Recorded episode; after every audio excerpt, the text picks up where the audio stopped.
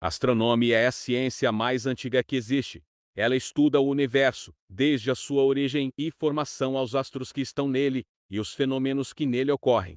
No início, o conhecimento astronômico estava baseado essencialmente na observação dos astros e fenômenos visíveis a olho nu, o Sol, a Lua, o dia, a noite, as marés, as fases da Lua, etc., e se misturavam ao senso comum, à religião e às lendas, uma vez que vários povos acreditavam que esses astros eram deuses. Aí segue algumas curiosidades sobre astronomia. O espaço é completamente silencioso. Energia e matéria escuras representam 96% do universo. Há bastante água congelada nos planetas. Há incontáveis estrelas no universo. A atmosfera do Sol é muito mais quente que a superfície. As pegadas na Lua permaneceram lá por 100 milhões de anos. Pela astronomia, nós descobrimos que, devido à gravidade da Lua, ela exerce influência direta na Terra. A força gravitacional do satélite é capaz de mover grandes massas de água de acordo com a alteração de suas fases. Isso provoca as marés altas ou baixas dos oceanos.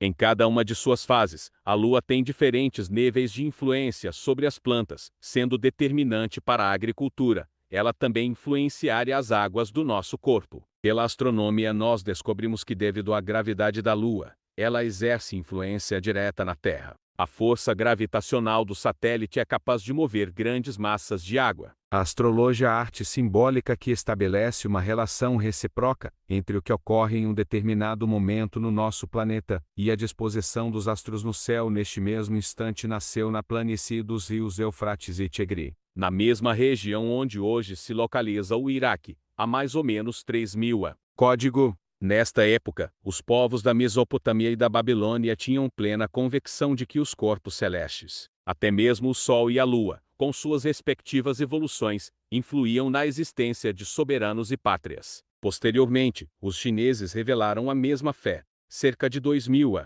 Código. Os gregos, depois de assimilarem as tradições dos babilônicos, por eles conquistados, cumprirão o papel de intermediários entre esta cultura e o Ocidente, já em 500 a. Código. Berço da democracia, a Grécia estendeu a todos o direito de ter sua vida inspirada pelos astros, e inovou ao disseminar a crença na influência dos planetas, na hora do nascimento de cada um, determinando assim os rumos da individualidade e do destino das pessoas. Esta modalidade astrológica foi batizada como astrologia natal e alcançou pleno êxito com o astrônomo Clóris Ptolomeu, criador da Bíblia desta disciplina, e, Atualmente, a astrologia permite conhecer as energias específicas envolvidas nos acontecimentos planetários, desde uma simples germinação até um evento político fundamental. Ela se dedica à compreensão dos ritmos da vida, de suas etapas. Os astrólogos não a consideram nem ciência, nem arte. Esta linguagem supostamente determina cada acontecimento do cotidiano.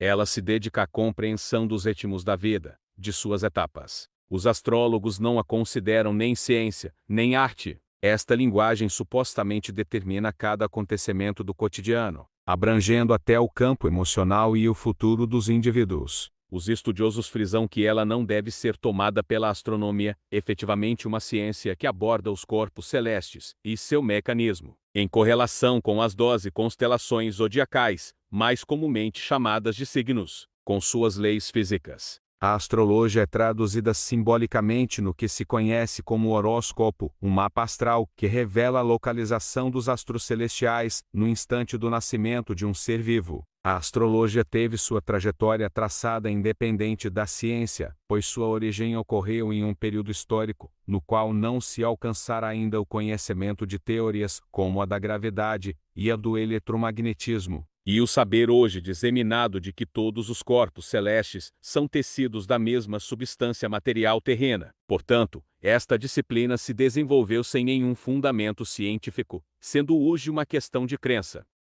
Testando um, dois, três. É pra testar aqui, Sora. Desculpa.